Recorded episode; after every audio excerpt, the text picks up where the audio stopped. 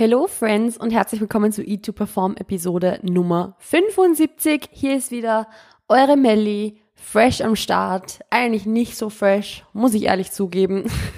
Aber ich weiß, ich, ich kann es mir nicht erklären, warum, ob es am Wetter liegt oder keine Ahnung, dass ich irgendwie die letzten paar Tage, vielleicht sogar die letzten paar Wochen, I don't know, mich irgendwie, keine Ahnung, ich fühle mich voll neben der Spur. Kennt ihr das? Wenn ihr euch irgendwie so, so, keine Ahnung, ihr schlaft eigentlich gut, aber fühlt euch voll benebelt tagsüber? Ja, so geht's mir im Moment. Also keine Ahnung warum, irgendwie eigentlich passt ja soweit alles, aber ähm, ja, super weird.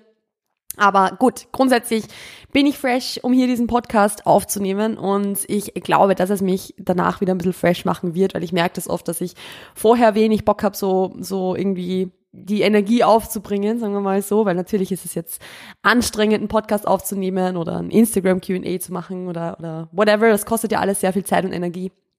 Aber danach geht's mir meistens besser als davor. Also, here we are. Ähm, wir starten in diese Podcast-Episode und weil wir Episode Nummer 75 haben, machen wir heute wieder mal ein Q&A. Yay! Woohoo! Q&A. Äh, das letzte ist schon eine Weile her. Ich glaube, das war irgendwas um 50 herum. Ja, Episode Nummer 55 äh, oder 56, irgend sowas war so ein Muskelaufbau Q&A. Und das letzte eher persönlichere Podcast Q&A, wo es so auch ein bisschen um äh, privatere Fragen und so ging, ist tatsächlich schon länger aus. Das war Episode Nummer 35, glaube ich sogar. Also ist schon eine Weile her, dass wir ein bisschen gequatscht haben, dass, man, dass ich ein bisschen auch von mir erzählt habe. Deshalb nutzen wir die Gunst der Stunde, um das jetzt wieder mal zu tun. Ähm, ich mache, also ich versuche ja oft so diese persönlicheren, aktuelleren Stories, also was im Moment so los ist und so, zwar so ein bisschen mit reinzubringen, aber trotzdem auf ein Minimum zu halten, weil ich einfach möchte, dass dieser Podcast einfach für euch informativ ist und auch immer aktuell ist. Also ich möchte, dass ihr diese Episoden auch ein halbes Jahr, nachdem sie rausgekommen sind, noch anhören könnt. Und es ist immer noch aktuell. Also, wie gesagt, ich versuche so ein bisschen News und so auch mit reinzukriegen. Klar, weil die meisten von euch hören den Podcast eigentlich kurz nachdem er rauskommt. Aber äh, so diese Private Stories, die gibt's dann eher auf Instagram. Also ich versuche da natürlich recht viel mitzunehmen, recht viel zu teilen was mein eigenes Training betrifft, was meine eigene Ernährung betrifft, weil erstens ist es ganz cool, das auch visuell ein bisschen mehr abzudaten und es ist halt einfach, ja, zeitlich gesehen sinnvoll. Aber wenn ich euch jetzt was erzähle, dann hört ihr das einfach über eine Woche später erst und dann ist es ja schon gar nicht mehr so richtig aktuell. Also deshalb ähm, schaut auf alle Fälle bei mir auf Instagram vorbei, wenn euch so diese diese privaten Sachen auch ein bisschen interessieren, wenn euch meine eigene ja mein eigener Progress, meine eigene Story auch so ein bisschen interessiert, weil da nehme ich euch wie gesagt in meinen Alltag mit und auch in das mit, was ich was ich so treibe den ganzen Tag. Ähm, trotzdem quatschen wir heute einfach hier mal wieder ein bisschen für die, die vielleicht jetzt nicht auf Instagram sind, die den Podcast ähm, hier entdecken und mich nicht auf Instagram zuerst gefolgt sind oder whatever, falls ihr mir noch nicht auf Instagram folgt, dann solltet ihr das jetzt noch machen. Also schaut jetzt da kurz in die Show Notes rein und ihr könnt auf den Link draufdrücken und mir auf Instagram folgen, denn dann habt ihr auch die Möglichkeit, mir Fragen zu stellen in solchen Q&As wie heute, weil die mache ich halt immer über Instagram. Sammel da die Fragen und beantworte sie dann hier. Das heißt, wenn ihr mir noch nicht auf Instagram folgt, was macht ihr? Folgt mir jetzt auf Instagram. Und ja, lass uns in das QA starten. Lass uns einfach mal starten damit wir ein bisschen durchkommen, weil es sind wieder super viele Fragen zusammengekommen. Also ich habe ich hab das Fragentool erst vor zwölf Stunden circa gepostet, wenn ich jetzt die Episode aufnehme und es, es, es war halt über Nacht online und es sind jetzt schon so viele Fragen da. Äh, es kommen sicher auch im Laufe des Tages noch mehr, aber die behalte ich mir dann. also die äh, notiere ich mir dann vielleicht für Themenwünsche oder sowas. Gut, äh, ich starte einfach mal mit so ein paar persönlichen Fragen, mache dazwischen immer wieder mal ein paar Trainings, Ernährungsfragen und so weiter, weil dann bleibt das Ganze, glaube ich, ein bisschen spannend. Ähm, die erste Frage, die ich bekommen habe, oder nicht die erste Frage, aber die erste Frage, die ich beantworten werde, ist, ob ich eigentlich auch Podcasts höre, auch Themen abseits von Sport und Ernährung.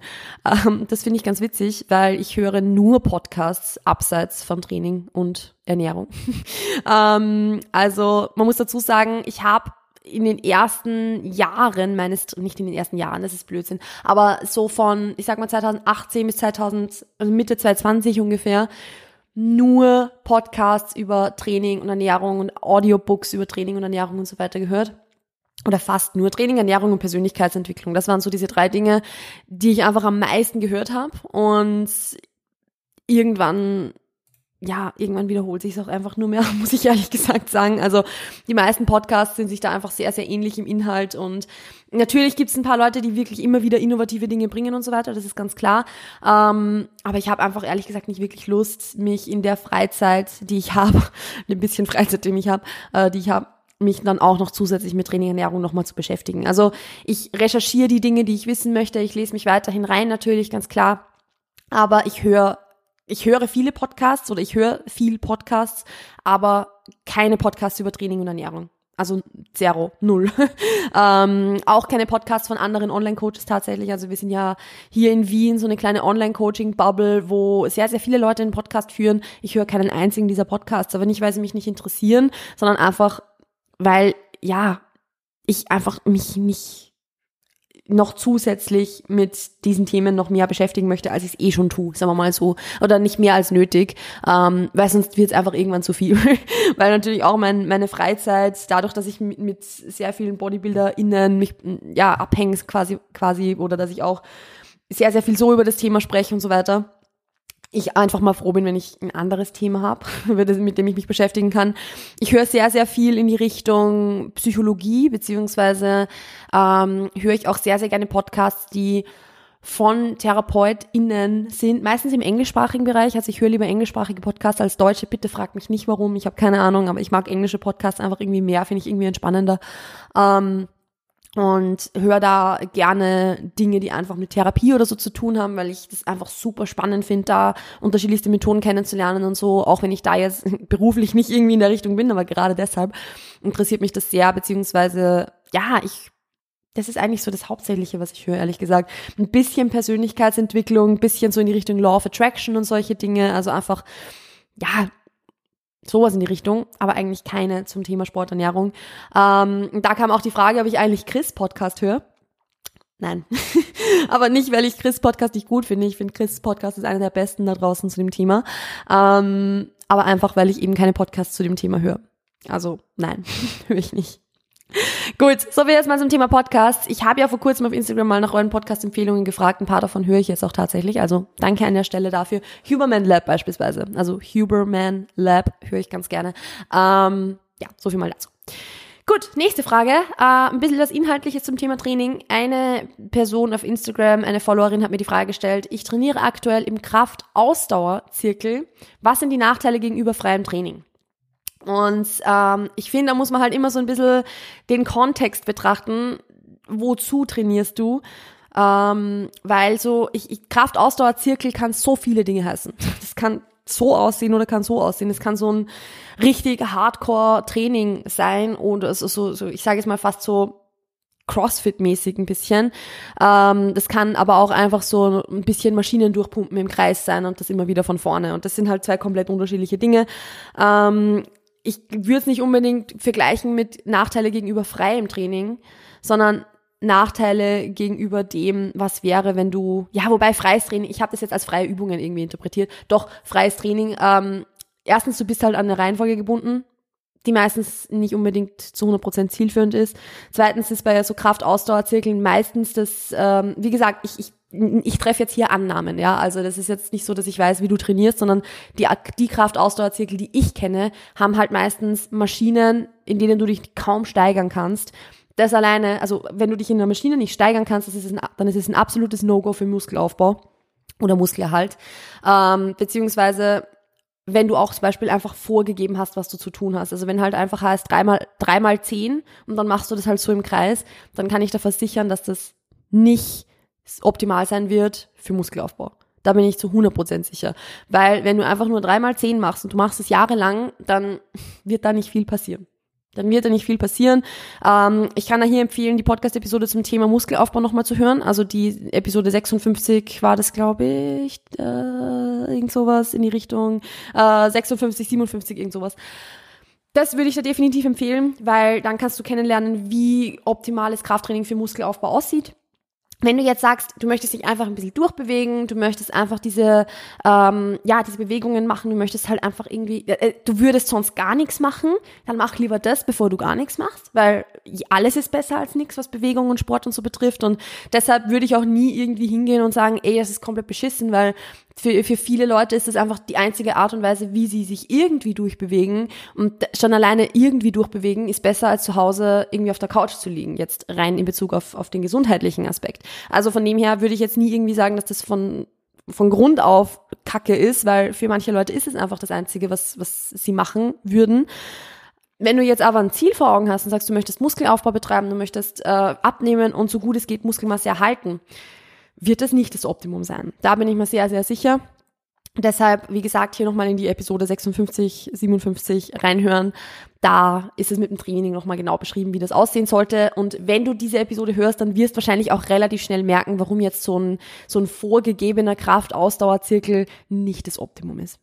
Abgesehen davon, dass Ausdauer sowieso ja nichts mit, äh, mit Krafttraining so gesehen. Also schon zu tun hat im Sinne von, ja, du trainierst halt mit höher, höheren Rep-Ranges auch deine Ausdauer.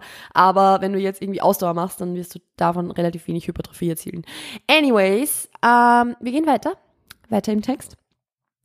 Trainierst du anders, wenn du deine Periode hast? Diese Frage finde ich ziemlich cool, weil ich habe dieses äh, Fragentool auf Instagram gestern eigentlich direkt nach einer Story gepostet, wo ich erzählt habe, dass ich gerade im Zyklus Tag 2 bin und äh, mein Training dabei eine einzige Katastrophe war und dass das äh, einfach nicht so geil gelaufen ist, weil ich und meine Periode und Training keine guten Freunde sind. Ja, ich trainiere anders, wenn ich meine Periode habe, aber eigentlich nicht wirklich bewusst. Also ich versuche, oder ich habe oft das Glück, dass meine Periode oder die ersten Zyklustage auf Restdays fallen und dafür bin ich sehr, sehr dankbar, weil ich einfach um diese Zeit herum ich will jetzt nicht sagen, nicht leistungsfähig bin, weil körperlich ist es gar nicht so sehr das große Problem, sondern eher mental. Also ich bin halt mental absolut nicht leistungsfähig und nicht, nicht auslastbar. Und ich bin halt super schnell dann frustriert. Und deshalb macht Training, während ich meine Periode habe oder den ersten Zyklustagen, die ich habe, absolut keinen Spaß. Und natürlich muss Training nicht immer Spaß machen, aber es ist halt auch einfach nur fucking frustrating, wenn man irgendwie das Gefühl hat, äh, der Kopf ist irgendwo, aber nicht da, wo er sein sollte. Und man einfach sich null aufs Training konzentrieren kann. Ähm, das ist halt ein bisschen annoying. Deshalb bin ich oft froh, wenn es auf Rest Days fällt und ich habe es auch schon oft so gemacht, dass ich wirklich gesagt habe, okay, ich habe jetzt meine, meine Tage, ich gehe nicht trainieren, weil ich weiß, dass es nicht zielführend ist. Habe ich auch schon gemacht, äh, so wie es gestern war. Ich bin gegangen, es war absolut nicht gut, es war eine mittlere Katastrophe. Ja, ich bin froh gegangen zu sein, aber ich hake es jetzt einfach ab als, okay, zweiter Zyklustag Training da muss ich jetzt nicht irgendwie hinterfragen, woran es gelegen ist, sondern da weiß ich, dass es einfach nicht gut war. So mache ich es auch mit manchen KundInnen von mir, also KlientInnen, ähm, die ihre Periode haben und regelmäßig haben und da auch Probleme haben manchmal. Da mache ich es auch oft so, dass man sagen, okay, passt, dann bauen wir halt einfach einen zusätzlichen Rest an, weil das alleine reicht oft schon. Was ich nicht so gerne mache, ist zum Beispiel zu sagen, okay, wir machen fix äh, einen dreiwöchigen Trainingszyklus und dann eben deinen Deload vier, vier, fünf Tage, wenn du deine Periode hast. Das mache ich deshalb nicht so gern, weil oft auch jede Periode ein bisschen anders ist. Also Perioden laufen nicht immer gleich ab, nicht jeder Zyklus ist gleich. Ähm, manchmal geht es einem echt gut, ein andermal wieder gar nicht und es ist komplett random, worauf das jetzt zurückzuführen ist. Und deshalb mache ich das jetzt eigentlich nicht so gern das fix einzuplanen, weil dann wird es auch oft einfach zu einer selbsterfüllenden Prophezeiung zu sagen, okay, ich bin sowieso nicht leistungsfähig, dann gehe ich gleich gar nicht. Was ja auch oft stimmt und auch oft wahr ist. Und wenn man jetzt wirklich ganz, ganz, ganz schwere PMS-Symptome hat, finde ich das auch legitim zu tun. Ich mache es nur halt jetzt nicht standardmäßig, ähm, sondern ich mache es dann eher so, dass ich sage, hey, wenn dich nicht gut fühlst, dann mach einfach einen zusätzlichen Rest-Day, skip das Training für heute, schau, wie es dann morgen geht. Also ich, ich mache das dann gerne ein bisschen reaktiv eher, ähm, als ich es jetzt proaktiv mache, weil ich einfach nicht möchte, dass man sich dann diese, diesen Glaubenssatz auch noch mehr präsent macht, zu sagen, hey, ich habe meine Tage, da kann ich nicht trainieren, weil das macht halt oft meistens nur schlimmer. Natürlich, Akzeptanz ist wichtig, es ist wichtig, auf den Körper zu hören und es ist wichtig, darauf Rücksicht zu nehmen. Aber oft, also da ist halt so dieser, dieser Grad sehr schmal zwischen, was ist einfach Akzeptanz und okay, das ist jetzt so und ich nehme das jetzt hin und, und reagiere einfach richtig drauf und was ich will nicht sagen, was rede ich mir selbst ein, weil es ist ja nicht eingeredet, aber was wird zur selbsterfüllenden Prophezeiung? Wenn ich von Anfang an sage, ich trainiere sowieso nicht, wenn ich, ich, wenn ich meine Periode habe, dann wird es auch unmöglich zu sein zu trainieren, wenn du deine Periode hast. Also wie gesagt, der Grad ist da sehr, sehr schmal und ich, ich würde da auch keine allgemeinen Empfehlungen irgendwie rausgeben oder so, weil jeder Mensch ist anders, jede Periode ist anders. Ich merke, dass ich manche Zyklen einfach voll fresh bin und ein andermal halt so gar nicht. Ähm, deshalb auch hier. Es ist sehr, sehr individuell und auch ja, innerhalb einer Person oft jedes Mal anders. Deshalb äh, mache ich das so, dass ich das einfach ein bisschen reaktiv mache bei KlientInnen, aber auch bei mir selbst. Genau, so wie jetzt zu diesem Thema. Ähm, ja, über das Thema Zyklusperiode spreche ich tatsächlich gar nicht so oft, fällt mir auf. Über das spreche ich gar nicht so oft und ich denke immer wieder, ich möchte auch auf Instagram das Thema ein bisschen offener ansprechen. Ich bin da, ich, ich, ich, ich sag's euch ganz ehrlich, ich bin da auch noch ein bisschen gehemmt, einfach weil ich immer gelernt habe, dass das ein Thema ist, über das man halt nicht spricht und dass das irgendwie ein Tabuthema ist und, und dass es das komisch ist, darüber zu sprechen. Und ich glaube, es wäre jetzt vielleicht was anderes, wenn ich einen Instagram-Account hätte, wo ich wüsste, dass mir keine Personen folgen, die ich beispielsweise noch von früher kenne oder die ich irgendwie, ähm, keine Ahnung, Menschen, vorrangig Männer, mit denen ich halt früher irgendwie befreundet war oder so. Ähm, ich glaube, wenn, wenn ich wüsste, dass mir die alle nicht folgen, dann würde ich da noch mal ein bisschen cooler umgehen damit. Und so bin ich da irgendwie ein bisschen gehemmt. Und ich sage nicht, dass es das gut ist. Also ich versuche da auch ein bisschen gechillter zu werden und da einfach trotzdem das, über das Thema zu sprechen. Aber mir fällt es auch gar nicht so leicht oft. Und, und ich verstehe das, dass sehr, sehr viele Menschen da einfach eben auch Hemmungen haben, da dieses Thema offen anzusprechen, weil ich tue mir selbst auch nicht so, so leicht. Im Podcast ist es wieder was anderes. Im Podcast spreche ich super gerne drüber, weil da weiß ich, da hören sowieso nur die Leute rein, die es wirklich interessiert. Aber auf Instagram folgen einem halt auch Leute, die es eigentlich nicht wirklich interessiert, was du postest, sondern die da einfach nur folgen, weil sie dich kennen. Und das ist irgendwie, ja, das ist dann oft ein bisschen weird. I don't know. Ähm, gut, ich gehe zur nächsten Frage über. Ich versuche nämlich wirklich diese Fragen ein bisschen schneller durchzubekommen, damit ich viele unterkriege, weil sonst äh, ist es wieder so, dass ich eine 30-minütige Episode aufnehme und vier Fragen beantwortet habe. Ähm, also, äh, die Lara, Grüße gehen raus, hat gefragt, wie hat sich die Art, wie du dich im Gym kleidest, über die Jahre verändert und wieso? Und ich liebe diese Frage. Ich finde die so geil, weil das hat sich so stark verändert, wie ich mich im Gym kleide. Das hat sich so stark verändert. Ähm, zu Beginn, als ich angefangen habe, da hatte ich noch gar nicht so wirklich Trainingskleidung, muss ich ehrlich sagen. Also ich glaube, ich hatte ein oder zwei Sport-BHs, die ich mal halt gekauft habe dafür. Ähm, ich bin aber oft einfach im normalen BH trainieren gegangen, weil ich einfach zu wenig Sport-BHs hatte. Ähm, ich habe halt die Leggings angezogen, die ich hatte und irgendwelche T-Shirts oder irgendwelche ähm, Tops, die ich halt hatte, weil ich damals halt mit meinen jungen 17 Jahren und gerade so im, im, Gym begonnen und da waren ja auch noch kaum Frauen trainieren, da, da war das halt, also da war Gym, Gymshark noch in seinen, in seinen Startlöchern, sage ich mal. Also da war das alles irgendwie noch nicht so, dass man in, ins Gym gegangen ist, um gut auszusehen, so. Ähm, beziehungsweise da war das auch noch nicht so dieses, ja, sehen und gesehen werden, bla bla bla. Im Sinne von, man möchte irgendwie sich, ja, gut anziehen dafür. Da gab's so diese Gym-Fashion noch gar nicht. Da gab's halt den, das, die normalen, die normalen Sportsachen halt, aber noch kein so ein richtiges Gym-Clothing. Und ich hatte das dementsprechend auch gar nicht. Und dann habe ich langsam so ein bisschen begonnen, mir meine ersten Gymshark-Hosen zu kaufen. Und dann habe ich eigentlich jahrelang nur Gymshark-Hosen, also Leggings, mit, ja, also nicht mit hohen Socken. Ich war immer enkelfrei, wie sagt man, knöchelfrei unterwegs. ähm, Sport-BH und irgendein Tanktop drüber. Das war dann so mein Go-To-Look. Manchmal auch nur Sport-BH. Ich habe sehr, sehr oft nur im Sport-BH trainiert und im Winter halt immer mit Pulli drüber. Ähm, und dann so die letzten eineinhalb Jahre so ungefähr also dann gab es so eine Zeit, wo es mir komplett egal war. Also da, da, da war es mir komplett egal, was ich anziehe. Da bin ich halt in Jogginghose, ein Oversize-T-Shirt irgendwie gegangen. Ähm, das war aber auch so eine Zeit, wo es mir generell relativ egal war. Also da habe ich mich generell nicht sonderlich bemüht um das, wie ich aussehe. Und mittlerweile ist es wieder so, dass ich mich ja auch jeden Tag schminke und dass ich mich ein bisschen mehr um meine Haare kümmere und all diese Dinge, weil ich einfach sonst komplett als Slob zu Hause in meinem Homeoffice versauer. Und seitdem, seit ich auf das achte, achte ich auch wieder mehr drauf, was ich im Gym anziehe tatsächlich. Also mittlerweile ähm, mittlerweile habe ich mich mit, mit weiten Hosen angefreundet. Also ich, weite Hosen waren sowas, was ich sehr, sehr ungern angezogen habe. Ich habe es hin und wieder angezogen, aber selbst wenn es Jogginghosen waren, dann immer noch relativ enge Jogginghosen. Ähm, jetzt ziehe ich auch wirklich gerne sehr weite Hosen an. Mit Classic Look äh, äh, mit, mit äh, hohen Socken über der Hose quasi, so wie man das ja halt so macht als cooles Kid. Und Sport BH, beziehungsweise eben so ein, so ein Crop Top dazu. Crop Tops war was, was ich mir jahrelang nicht getraut habe anzuziehen, weil ich halt immer dachte, ich habe nicht die Figur dafür, was halt Bullshit ist. Crop Tops kann man immer ansehen, egal mit welchem Körper. Crop Tops sind wir alle da. Ähm, aber das hat sich irgendwie so verändert und ich glaube auch deshalb irgendwie so verändert, weil ich jetzt einfach, ich habe halt sowas was gefunden, mit dem ich mich recht wohlfühle und ich muss sagen, ich ziehe auch immer dasselbe an. Also ich habe halt literally so meine zwei, drei Gym-Outfits, die ich immer anhabe, in genau derselben Kombi, weil ich halt im Moment eh nur unter Anführungszeichen dreimal pro Woche trainiere. Das heißt, ich brauche eigentlich nicht mehr als zwei bis drei Outfits, weil ich es dann eh wieder waschen kann. Ähm, und ich habe immer dasselbe an. Ich habe wirklich immer dasselbe an und ich, es funktioniert. Darin fühle ich mich confident, ich fühle mich wohl. Ja, das ist eigentlich so das. Es war aber auch so diese Natural Progression von früher war es irgendwie egal, was man im Gym getragen hat. Und jetzt ist es doch so ein bisschen ein, also ich will jetzt nicht sagen, das Gym ist eine Fashion Show, aber es ist halt trotzdem irgendwie so, dass natürlich Gym Clothing viel beliebter geworden ist und das setzt halt auch so ein bisschen fast ein Statement, welche, welche Marke man anhat oder whatever. Und deshalb, ähm, ja, das hat sich einfach verändert im Laufe der Jahre. So zumindest habe ich das auch so, also so beobachtet.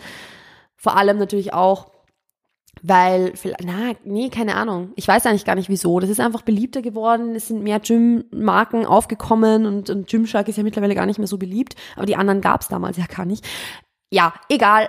Ist, äh, da könnte ich auch eine Weile drüber sprechen und eigentlich trotzdem nicht wirklich eine Antwort liefern. Ja, es hat sich verändert. ähm, ja, so viel mal dazu. Gut. Ähm, ich möchte wieder ein Thema machen, so Trainings, ernährungstechnisch, weil dann, dann ist für euch auch wieder ein bisschen Value dabei. Ähm, Genau. Ist eine Körperfettreduktion bei fortgeschrittenem Krafttraining, also ich gehe mal davon aus, dass du meinst, dass du fortgeschritten bist im Krafttraining, durch Muskelaufbau möglich. Also kann ich meinen Körperfett reduzieren durch das, dass ich in den Aufbau gehe, schätze ich jetzt mal, dass das so heißt, beziehungsweise dass ich eben bewusst Muskelmasse aufbaue. Je fortgeschrittener du bist, umso schwieriger wird's. Also Wovon du jetzt hier eigentlich sprichst, ist im Grunde Body Recomposition, also dass ich quasi gleichzeitig Körperfett reduziere, während ich Muskelmasse aufbaue da muss schon sehr viel stimmen, dass das als fortgeschrittene Person noch möglich ist. Ähm, und ich würde es mir nicht als Ziel setzen, weil dann wirst du ewig auf der Stelle treten. Also ich kann dir so ein Beispiel jetzt von mir selbst tatsächlich nennen, wie es jetzt das letzte Jahr war. Ich habe vor über einem Jahr meine Zöliakie-Diagnose bekommen und habe deshalb auch sehr, sehr, sehr, sehr gestruggelt im letzten Jahr noch irgendwie zuzunehmen. Das heißt, ich habe mein Gewicht quasi gehalten über ein Dreivierteljahr ungefähr. Ähm, und habe immer produktiv trainiert, habe echt drauf geachtet, auf mein Eiweiß zu kommen und so weiter und so fort und es ist quasi nichts passiert. Also ich habe produktiv trainiert im Sinne von, ich bin gut gegangen, ich, also ich bin regelmäßig trainieren gegangen, ich habe intensiv trainiert, habe aber auch gemerkt, dass ich mich eigentlich fast nicht steigern kann. Also dadurch, dass ich nicht in einem Überschuss war und einfach zu wenig gegessen habe zu dem Zeitpunkt, ist da nicht wirklich was vorangegangen. Ich habe aber auch kein Körperfett verloren in der Zeit, weil ich ja nicht in Defizit war. Also im Endeffekt, je fortgeschrittener du bist, umso eher ist äh, das Abzielen, das bewusste Abzielen auf Body Recomposition ein auf der Stelle treten. Und einfach nur, also sorry, es ist Zeitverschwendung. Es ist wirklich Zeitverschwendung. Und wenn ich jetzt, wenn ich jetzt die Zeit zurückdrehen könnte, ich würde alles dafür tun, das letzte Jahr ein bisschen produktiver gestalten zu können und einfach mehr zu essen. Also dass ich quasi mir von einem Jahr sagen kann, Emily, versuch genug zu essen, weil so passiert nicht viel. Ähm, es wird nicht viel passieren.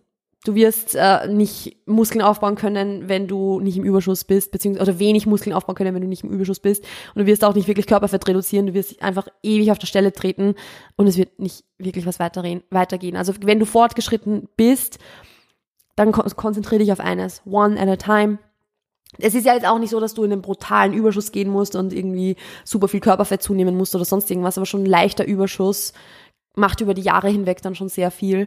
Ähm, und natürlich ist es dann so, je mehr Muskelmasse du hast, umso, wenn du kein Körperfett zunimmst und Muskelmasse aufbaust, dann ist ja auch rein rechnerisch schon so, dass der Körperfettanteil prozentuell prozentuell, prozentual, ja, dass der sinkt.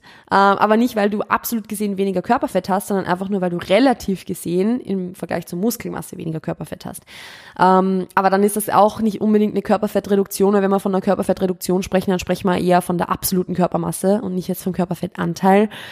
Äh, beziehungsweise dann sprechen wir ja eher von einer Diät und oder beziehungsweise von einem Kaloriendefizit. Ja, lässt sich schwer vereinbaren. Ist möglich, aber schwierig im Naturalbereich. Also wenn du Enhanced Bodybuilding machst, sprich äh, mit, mit illegalen Substanzen nachhilfst, ist es vielleicht ein bisschen was anderes. Würde ich jetzt auch nicht unbedingt empfehlen.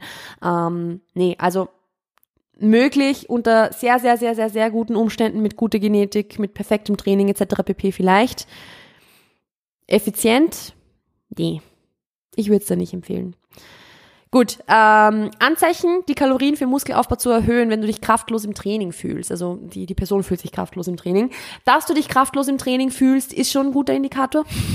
Das ist schon ein guter Indikator, aber natürlich kann es auch viele, viele, viele andere Gründe haben. Also es ist man darf das natürlich nicht ganz isoliert betrachten. Also es ist jetzt nicht so, dass man sagt, okay, du isst jetzt ein bisschen mehr und dann wirst du sofort volle Power haben. Es kann auch sein, dass der Schlaf vielleicht nicht ganz in Check ist, dass die Stresslevel nicht in Check sind, dass du nicht gut regenerierst aus anderen Gründen, weil du vielleicht viel zu viel machst. Ähm, ja, es kann total viele Gründe haben. Ähm, aber trotzdem ist es natürlich so, wenn all diese Dinge sage ich jetzt mal, in Check sind und wenn dein Training gut geplant ist und du gut regenerierst und so weiter und so fort, dann ist es einfach so, dass vielleicht wirklich die Kalorien schuld sind und dass du mehr essen solltest.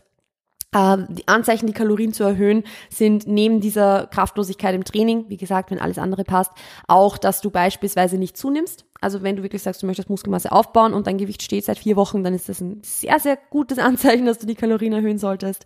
Ähm, wenn es nach unten geht, sowieso. Also wenn du, wenn das Gewicht sich, äh, äh, ja, wenn das Gewicht sinkt, würde ich sowieso die Kalorien erhöhen. Also da würde würd ich auch gar nicht länger abwarten, sondern gleich ein bisschen hochgehen. Beziehungsweise wenn es nach unten geht, würde ich auch ein bisschen mehr hochgehen. Also dann würde ich jetzt nicht unbedingt nur 100 Kalorien hochgehen, sondern vielleicht sogar ein bisschen mehr, um einfach in den Überschuss zu kommen. Ähm, ja, und ansonsten, wie gesagt, sehr, sehr viel dieser Kraftlosigkeit im Training lässt sich auch auf andere Faktoren zurückführen. Also versuch da ein bisschen zu evaluieren, wie deine Stressfaktoren im Moment aussehen, wie deine deine Regeneration ist, wie dein Schlaf ist, ob du alles in Check hast und wenn du sagst, okay, das passt eigentlich alles, dann ja, erhöhe die Kalorien. Beziehungsweise du kannst auch gern beides machen. Du kannst an den Umständen arbeiten und die Kalorien erhöhen. Dazu passt auch die nächste Frage ganz gut. Ich werde trotz Überschuss momentan in meinen Lifts schwächer, während ich im Defi, also in, in der Diät quasi, Progress gemacht habe. Woran kann das liegen? Also, ähm, hier, wenn, ich würde dann nicht unbedingt sagen, dass es irgendwie was mit Überschuss oder Defizit zu tun hat, sondern eher, dass es vielleicht irgendwie entweder eine Mindset-Frage ist oder dass es ein, ähm, dass eben andere Faktoren damit reinspielen. Wie gesagt, machst du vielleicht zu viel. Was sehr, sehr viele Leute gern mal machen, ist, ey, also ist zu sagen, hey, ich bin, ich gehe jetzt aus der Diät raus, ich bin jetzt im Überschuss, jetzt regeneriere ich wieder besser, jetzt kann ich das Volumen im Training wieder hochfahren, ich mache viel mehr Sätze, ich gehe öfter trainieren, whatever obwohl die Kapazitäten vielleicht doch noch gar nicht so da sind. Also vielleicht tendierst du dazu, jetzt einfach viel mehr zu machen, als du es in der Diät gemacht hast und machst deshalb keinen Progress, das kann schon durchaus sein. Ähm, vielleicht sind auch viele, viele andere Stressfaktoren viel mehr da. Also auch hier kann ich kurz ein Beispiel nennen. Eine Diät mache ich mit KlientInnen gerne in der Phase, wo, wo wir wissen, dass wir jetzt nicht unbedingt zu viele Stressfaktoren haben. Also jetzt nicht unbedingt, wenn es möglich ist, natürlich in einer Klausurenphase oder äh, wenn der Stress am aller, aller, allerhöchsten ist, während des Umzugs oder so, sondern eher so, wenn wir sagen, hey, äh, jetzt steht auch eine Weile nichts an, jetzt können wir da einen guten Groove reinbringen. Vielleicht war das auch so, dass du die Diät so geplant hast, dass du relativ wenig Stress hast und jetzt nach der Diät kommen wieder andere Stressfaktoren auf dich zu. Du hast in der Arbeit mehr Stress, du hast vielleicht einen Umzug, du, keine Ahnung, hast Klausuren, whatever. Vielleicht liegt es auch daran. Also es ist sehr, sehr, sehr oft auch die, das Leben außerhalb des Trainings, das damit zu tun hat, ob wir uns gut steigern können oder nicht. Und wie gesagt, manchmal ist es auch ein bisschen Mindset. Also es ist, ich kenne das auch aus der Coaching-Erfahrung, ich kenne das aber auch von mir selbst tatsächlich, dass man in der Diät irgendwie ein bisschen mehr driven ist, ein bisschen mehr Fokus hat, ein bisschen mehr Gas geben möchte oder Gas geben kann, einfach wenn man ein viel konkreteres, irgendwie auch kurzfristigeres Ziel vor Augen hat und man verliert diesen Drive dann oft so, oft so ein bisschen, wenn man wieder in den Überschuss geht, weil ein Überschuss ist langweilig. Also so ein Überschuss, so ein Aufbau ist einfach fürchterlich langweilig, fürchterlich langwierig. Da passiert sehr, sehr lange einfach mal gar nichts. Und deshalb kann es schon auch durchaus sein, dass du da vielleicht einfach so ein bisschen den Drive verloren hast und deshalb vielleicht die Konzentration im Training nicht mehr so hast oder so und deshalb schwächer wirst, beziehungsweise dich deshalb nicht mehr steigern kannst. Das wäre auch sowas, äh, worauf es zurückzuführen ist. Ich glaube nicht, dass es an den Kalorien selbst liegt. Also ich kann es mir nicht vorstellen. Ab einem gewissen Punkt im Aufbau, wenn ich jetzt sage, wir reden von, ja, du hast sehr, sehr, sehr viel zugenommen, du hast auch viel Körperfett zugenommen. Irgendwann kommt man da, also nicht jeder, aber, oder nicht jede Person, aber gerade wenn man sagt, man möchte wirklich das Maximum rausholen, kommt man irgendwann an den Punkt, wo man auch so ein bisschen lethargisch wird, also wo man sich ein bisschen denkt, so fuck, ich bin so fertig, ich, keine Ahnung, habe das Gefühl, ich mache den ganzen Tag nichts anderes mehr als verdauen. Irgendwann leidet da auch die Trainingsperformance dann drunter, wenn man eben schon sehr, sehr, sehr, sehr, sehr lang und sehr, sehr hoch gepusht hat Ich glaube aber nicht, dass das jetzt bei dir der Fall ist, einfach weil du gesagt hast, du hast eh, in, du hast Progress gemacht in der Di Diät. Deshalb gehe ich davon aus, dass die Diät noch nicht so lange her ist. Ähm, also glaube ich nicht, dass das das Problem ist. Aber ich werfe es auch einfach nur mal so in den Raum, dass das auch ein Thema sein kann, äh, was halt eher fortgeschrittenere AthletInnen betreffen kann, wenn die im Überschuss sind, wo man halt einfach sehr, sehr viel isst, schon wieder mehr Körperfett aufgebaut hat und einfach schon an seine Grenzen im Überschuss stößt. Ähm, als Lifestyle-Athletin wirst du an diesem Punkt eh nicht kommen. Gut. Ähm, ja, ich möchte noch ein, zwei Fragen sowas machen ja, das geht sich noch aus, das geht sich noch aus.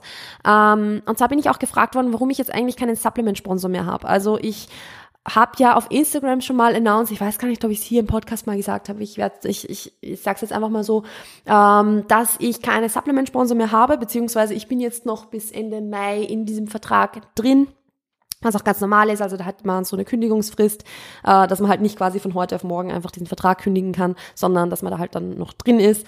Ähm, und in dieser Zeit dürfte ich jetzt beispielsweise auch keinen anderen Sponsor annehmen, beziehungsweise ja, nicht Werbung für irgendwas anderes machen oder so.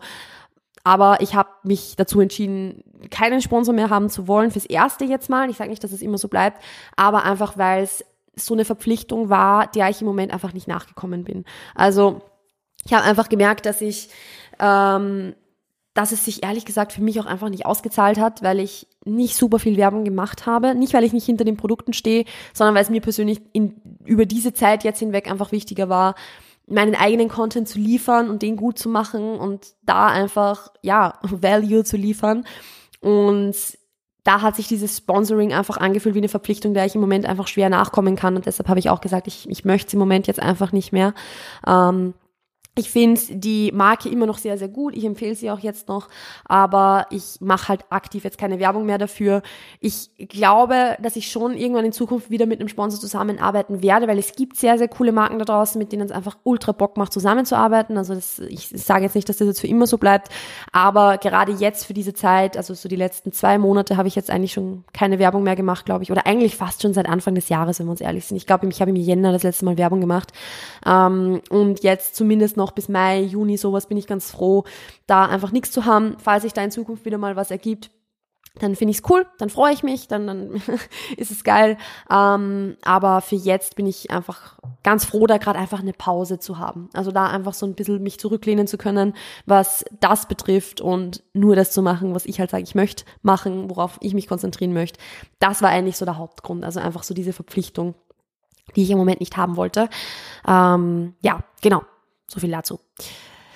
Ähm, gut. Was wollte ich noch? Ah ja, genau. Was, äh, wenn du dir vorstellen könntest oder vorstellen müsstest, mit dem Sport und allem drumherum nichts zu tun zu haben, was würdest du wahrscheinlich jetzt im Leben machen? Ich liebe diese Frage. Ich liebe diese Frage, ähm, weil es gäbe so viele Möglichkeiten, wie mein Leben verlaufen hätte können. Also ähm, ich hätte wahrscheinlich was Ähnliches studiert tatsächlich, weil ich habe ja nichts im Sportbereich studiert. Ich habe ja Online-Marketing. Ähm, beziehungsweise Business quasi. Also ich habe hab, hab halt ein Managementstudium gemacht. Ähm, das hätte ich wahrscheinlich auch so gemacht, weil das hat mich immer schon interessiert, das Thema. Das war immer schon, schon was, was ich sehr, sehr cool fand. Das heißt, ich wäre wahrscheinlich auch in diesem Bereich, so wie ich es jetzt im Grunde ja auch bin, wenn wir uns ehrlich sind, aber wahrscheinlich einfach in einer ganz anderen Branche. Also es ist irgendwie, ich kann es mir gar nicht so recht vorstellen, weil irgendwie, ich wüsste gar nicht, welche Branche das vielleicht gewesen wäre, aber das Ding ist halt, man weiß ja nicht, welche Interessen sich entwickelt hätten, wenn der Sport nicht da gewesen wäre. Also vielleicht wäre ich irgendwie, ich kann mir vorstellen, vielleicht irgendwo in der Musikbranche oder so zu sein, weil ich da einfach recht drin war, als ich so 15, 16 war und vielleicht wäre da mein Interesse noch gewachsen, wenn ich nicht zu trainieren begonnen hätte. Ähm, ich könnte mir vorstellen, irgendwo generell eigentlich gar nicht in so einer spezifischen Branche zu sein, sondern einfach irgendwo in einem Unternehmen, das ich halt geil finde. So. Also es es ist super schwer zu sagen. Es ist super schwer zu sagen, aber ich glaube, ich wäre von den Aufgaben, die ich hätte, ähnlich unterwegs, nämlich Online-Marketing und so weiter.